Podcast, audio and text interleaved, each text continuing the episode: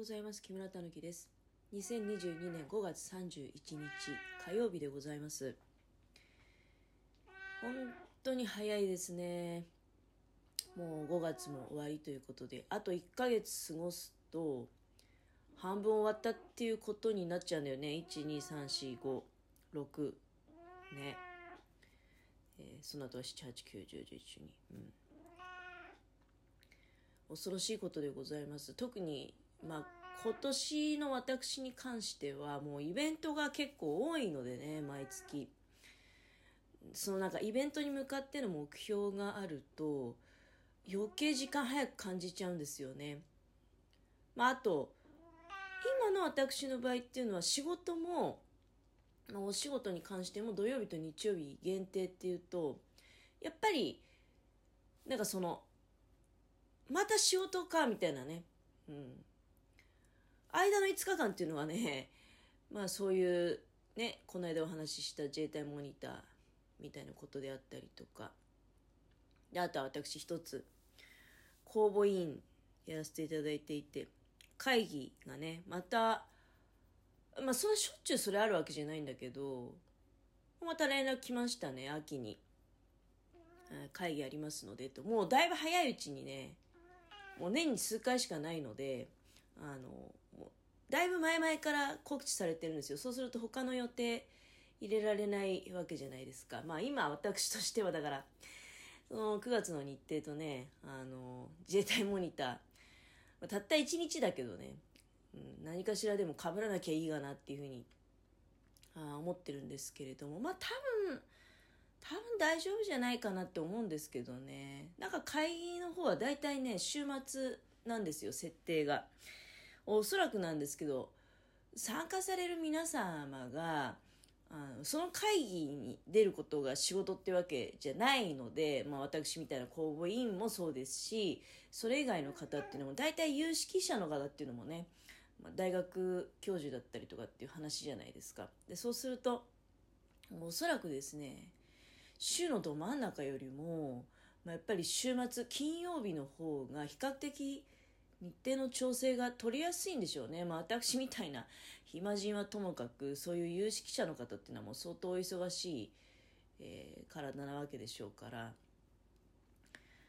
そしてね、だからその、まあ、自衛隊モニターは大体まあ呼ばれるのは土曜日、日曜日、そういう、まあ、ごく一般の方がお休みになるような時だったり、あとはまあ我々モニターっていうのはね、あの、平日にも、まなんかイベントありますっていうふうにお呼び出しいただくっていうのは、自衛隊モニターっていうのは、あの、あれなんですよね、その、隊員の方々の日頃の訓練の様子とかを実際に拝見したりとか、場合によっては、一緒に体験するみたいなことも、まあ、研修みたいな形ですよね。お話をお聞きしながら、実践的なことも間近に見たりとかいうことのようですので、なのでやっぱり平日が多いんですけど、どっちかっていうと、今までの流れから言うと、やっぱり、週末よりは平日の真ん中の方が多いかなっていう気がしますね。火曜日とか水曜日とか。うん、なんかやっぱりその、曜日特性的なね、なんかあるんだと思うんですよ。この曜日は忙しいとかね。もちろん自衛隊っていうのは、あの、365日、24時間体制で、お休みがね、ない。どなたかしらが交代で。そう、この間なんかだから、あの、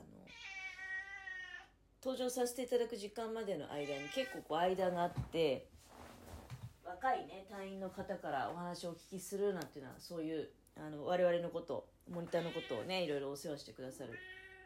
広報の方のお話なんかお聞きするとやっぱり出動要請がかかった時にすぐにあの行けるようにね、うん、ヘリコプターとか乗れるようにやはりですね基地の近くに住まなければいけないというのはもう決まりなんだそうです。うんまあそりゃそうだよね。うんま、まあだから基地内にも住居がありましたしそういったところはねあの独身の方とか、まあ、まだ若いね、うん方があの多分一つの部屋で何人かみたいな形で生活されてるようですしあとはあの世帯のある方とかでもねもう本当にすぐ近くにあるんですね。この間だから教えていただいて。で後々ねその教えていただいた場所を、まあ、たまたま通る機会があったんですけどあ確かにあれだなってあのなんていうの建物のなんか内容を記載してる札みたいなのがあったんですね。あの基地内にも物品庫格納庫みたいな感じでその札が。でその教えていただいたところの前通ったらやっぱり住居棟っていうことであの同じ自衛隊のその施設に貼り出されてる札がね貼ってあったのでああやっぱりそういうことだったんだなって思いながら。まあああいったお仕事本当に大変なお仕事だなっていうふうに思いますね。まあもともと自衛隊って聞くとやっぱりその災害派遣とかねそういうイメージがあってもう本当にありがたい存在だなって思ってましたけれどもそういうふうに思ってはいたけれどもより一層なんかそれをこう実感する場面が多いですよね。うん、まあだからねいろいろこうまあ例えば防衛費問題とかね、うん、いろんな意見出てくるとは思うんですけれどもまあ単純にやっぱりいろいろ何かあった時にねあの有事って必ずしも何ていうのそういうどっかの国とどうこうっていうだけの問題じゃないわけでしょ？当然。まあ主に今自衛隊なんかメインの活動って分屯地はもう新潟救難隊っていうことでね。だから主にその災害派遣がやっぱりメインの活動になってくるわけですよ。もちろんそうじゃない訓練もそれはしてるけれども。なんかその誤解を与えようとしてる人たちっていうのはクローズアップする場面がちょっとね違うかなって思う時あるんですよ。でそのことについてなんかもう本当に良くないっていうね反対であるみたいなことを声高に主張されてはいるんだけれども明らかにやっぱり日常生活のあの大事なね、うん、支えになってるかなって思うわけでございます。そういったところにお金を使っていただきたいなっていうのはありますよね、うん、自衛隊の方に、まあ、税金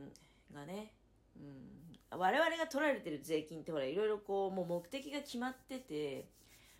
まあ自動車税とかガソリン税とかはねあの多分道路整備とか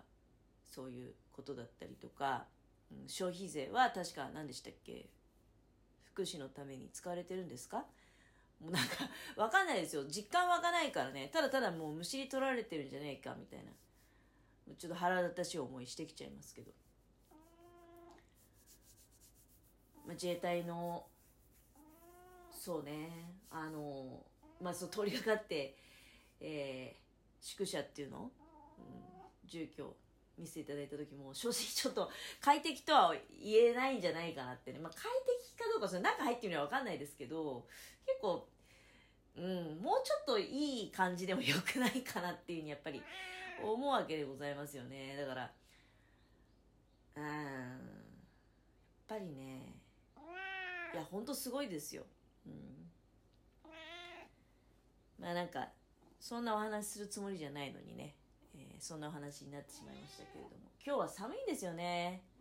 全国的になのかな。雨も降るということで降水確率は相当高い。もうそろそろ雨降るはずなんだけどやっぱりスマホの天気予報どうなんだろうねあの天気アプリまあそれなりのねあの気象会社が提供されてるんだろうけれどもまあ、やっぱりそうだね。あの、自衛隊のあの新潟分屯地の中にいらっしゃった気象班っていうのはどういうふうに、もちろん、あの、まあ、多分我々が必要とする天気情報と若干方向性違うと思うんですよ。その、飛行に関する、飛行するときに適してる天気なのかどうか、何かこう注意点がある天気なのかどうかっていう、どっちかっていうとね、空のことを、空の天気を、まあ、天気って空のことだと思うんだけど、ただ、我々地表にいてね、その辺もだからちょっとねなんかいずれ機会があったらお聞きしてみたいなっていうのがあるんだけどその地表に行って感じる天気とやっぱり上空に出て感じる天気と違うわけじゃないですか。例えば飛行機とか乗ってても地上はねすごい雨だったのに飛行機でひとたびこう上空に出て雲の上に上がれば当然雲の上に出ちゃうわけだから天気変わるわけじゃないですかまあヘリコプターの高度だとねまたちょっと話が変わってくるんだろうけど何しろねだから一つの経験で興味が尽きないんですよね。あの、うん。やっぱり知らないことだからね、いかに私がもう不勉強でぼんやり生きてきたんだなっていうことをね、やっぱり感じる場面も多々ありますよ。もう昨日なんかもね、散々お話しさせていただきましたけど、その、青森の三沢のこと一つとってもね、三沢基地があるってことは知ってたって、そこで止まってるわけじゃないですか。それが、どういう種類の騎士なのかっていうのも知らずにずっと生きてきててもう結構ねなんか常日頃心の中でねいや平和ボケしてんじゃねえよみたいな他の人に対してですよ思ってる感じてる。でもその自分がもうかなりねあの平和ボケの一員だったんだなっていうことをねやっぱり感じるよね。うん。漠然とではあるけどねまだね。まあそれこそそんな自衛隊モニターに参加させていただいているっていうのも平和で平穏であることの証拠だからね本当に大変な時は我々そういう活動させていただけないわけじゃないですか当然、だから本当にねもう毎回感謝してるそのこういう自衛隊モニターのイベントごととか読んでいただいたりあと今ねまあお金がないないとか言って騒ぎつつも、まあ、なんとか食べて暮らしていけるっていうのはもう感謝しなくちゃいけないなと思いますよね。